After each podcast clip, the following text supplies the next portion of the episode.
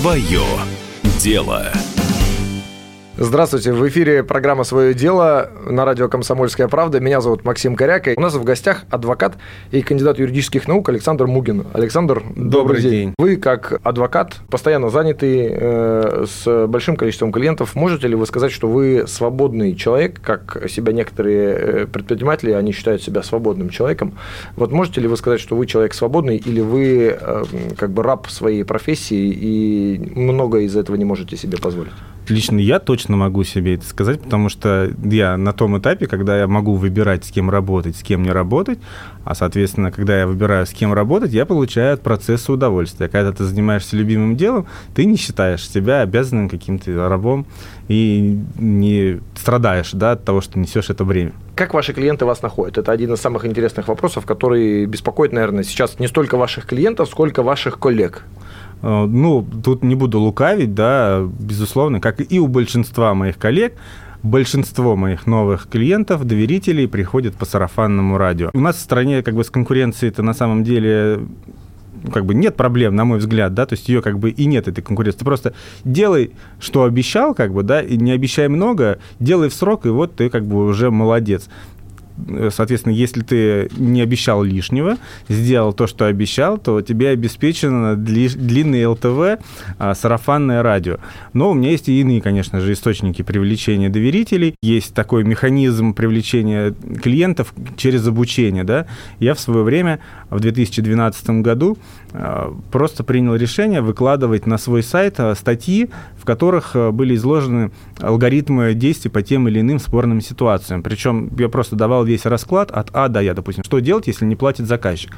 Ну, это на мой взгляд, тогда а, тот запрос, который пишет подрядчик, когда ему не платят деньги. Ну и вообще, в общем-то, часто встречающийся запрос да. у общества, назовем его так. Да, и я писал раз, два, три, что ты должен сделать для того, чтобы вероятность того, что ты получишь деньги за выполненную работу, была сильно больше, чем не делать ничего.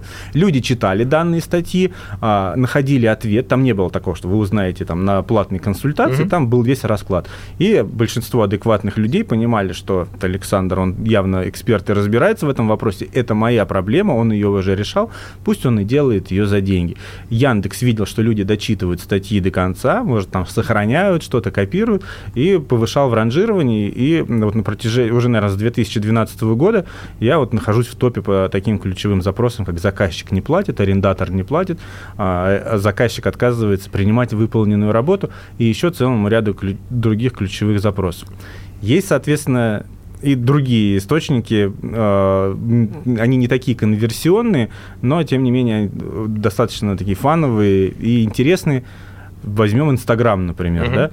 А, я Инстаграм, наверное, как бизнес-аккаунт года полтора назад решил использовать, просто потестировать как источник привлечения клиентов, я вообще не верил в том, что в Инстаграме можно найти клиентов в сфере B2B. Я же как бы не занимаюсь а, разводами и взысканием элементов и социалкой никакой. Ну, вот в моей картине мира не, было, было такое, что вот есть крупные строительные компании, и директор такой говорит, «А, Зиночка, нам не платят 200 миллионов по госконтракту, иди найди адвоката. Она же не пойдет искать адвоката в Инстаграме. В Инстаграм. Она, скорее всего, пойдет в Яндекс. Так думают да, все. блин, она реально идет в Инстаграм и ищет. То есть меня находили там супруги предпринимателей по геометкам АБ. И оказалось, что Инстаграм работает немножко даже по-другому. А, на меня стали подписываться юристы. Я задумал, я такой думал, блин, зачем вы на меня подписываетесь? Вы же как бы нанимаете целевая аудитория, вы мне никогда не заплатите. А еще потом, и, потом, и идеи мои утащите. Да, потом я смотрю, они так активно себя ведут, комментируют, лайкают, думаю, ну, охваты, значит, как минимум увеличивают, пусть еще больше как бы подписываются. Начал как бы создавать вокруг себя такое некое микросообщество друзей, что называется. И оказалось, что вот люди, допустим, где-нибудь во Владивостоке сидят, они меня каждый день читают, я для для них друг, а я не знаю об их существовании даже. А у них дело с посудностью в Москве какое-нибудь появляется. Они прикидывают, что им на самолете туда-обратно, как, как минимум раза два-три слетать. По деньгам это получается там те же 150 тысяч. Они шефу, соответственно, говорят, слушай, в Москве есть офигительный парень Саня, как бы он эксперт, он компетентный, а давай-ка лучше мы ему поручим, что мы будем время тратить, летать туда-обратно.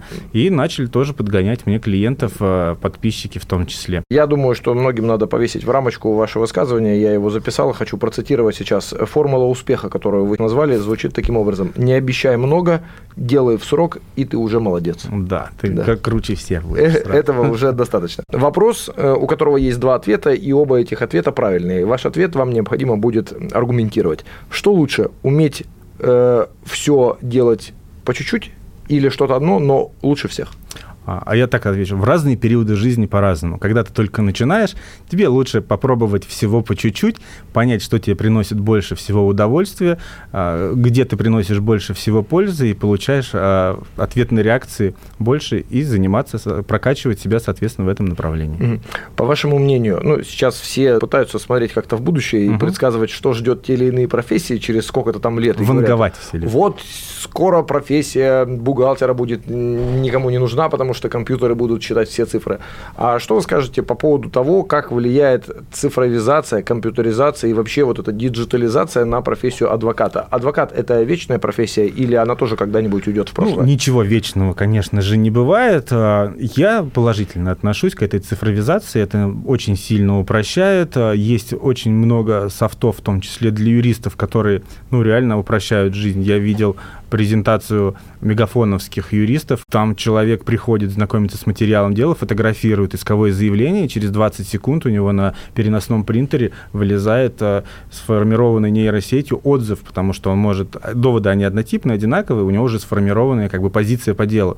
Ему не нужно как бы ехать, отдавать умному юристу, у него это все делает за него компьютер, mm-hmm. да? Все равно приходится делать это ручками и ножками. Ну, да, да. Есть равно... типовые истории, есть творческие истории. Я думаю, что вот на наш век точно хватит и адвокатов, и на следующий век в том числе. Не будут а, роботы сидеть за нас в суде, а, не будут они а, решать какие-то другие творческие задачи. Ну да, то есть координатор в виде человеческого мозга между всеми этими компьютерными программами все-таки должен быть какой-то. Да. Вопрос, ответ на который сейчас больше всего будет интересен, наверное, тем, кто хочет пойти по вашим стопам. И в данный момент находится в состоянии выбора своей будущей профессии, то есть это студенты. Какова зарплата адвоката примерная? На какую сумму можно рассчитывать сейчас? А, тут диапазон цифр очень большой. Я помню, тоже года два назад кто-то говорил о статистике, что если взять в целом по России, то средняя зарплата адвоката 30 тысяч рублей. Это выглядит очень грустно, как бы, да, но, возможно, так оно и есть. Тут а, на самом деле есть и проблемы с головой, что называется, да, страх называть большие цифры, есть вопросы из компетенции. Если ты разбираешься в своем вопросе, если ты действительно приносишь пользу, то я не вижу пределов по потолку зарабатывания денег, да, но, на мой взгляд, как бы даже если ты прям вот совсем ленивый, как бы, да, но иногда встаешь с дивана, там, свои 1050-то уж ты точно, наверное, заработаешь, если ты студент, ну, наверное, по первой, как бы, на первое время это достаточно интересно.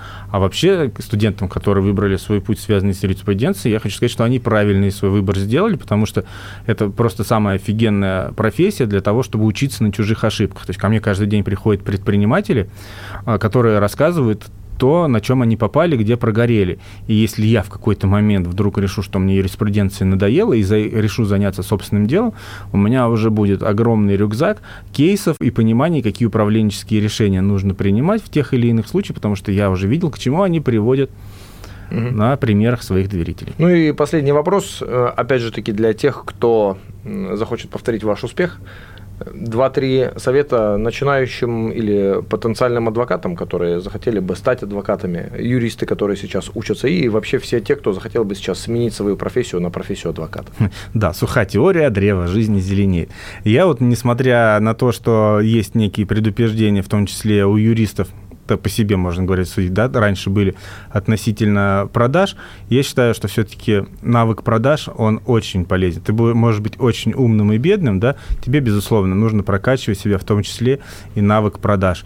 И выбрать ту категорию дел, которая лично тебе доставляет э, больше интерес, читать э, много литературы, ходить в судебные заседания, они у нас открытые, слушать стороны и разбираться как бы в этом вопросе глубже и глубже, потому что на ловца и зверь бежит, рано или поздно ты поймешь, к тебе придет твой нулевой пациент, твой клиент, который заплатит тебе первые деньги за тот вопрос, которым ты разбираешься, ты ему причинишь непоправимую пользу, да, окажешь ему юридическую помощь по данному вопросу, и если тебе это вставит, то ты можешь масштабировать это и дальше. Большое спасибо, Александр, что пришли к нам в гости. Время нашей программы программы заканчивается. Спасибо, что отвечали Спасибо, на наши вопросы. что пригласили. У нас в гостях в студии радио «Комсомольская правда» в эфире программы «Свое дело» был адвокат и кандидат юридических наук Александр Мугин. Всего доброго, до свидания. До свидания. Свое дело.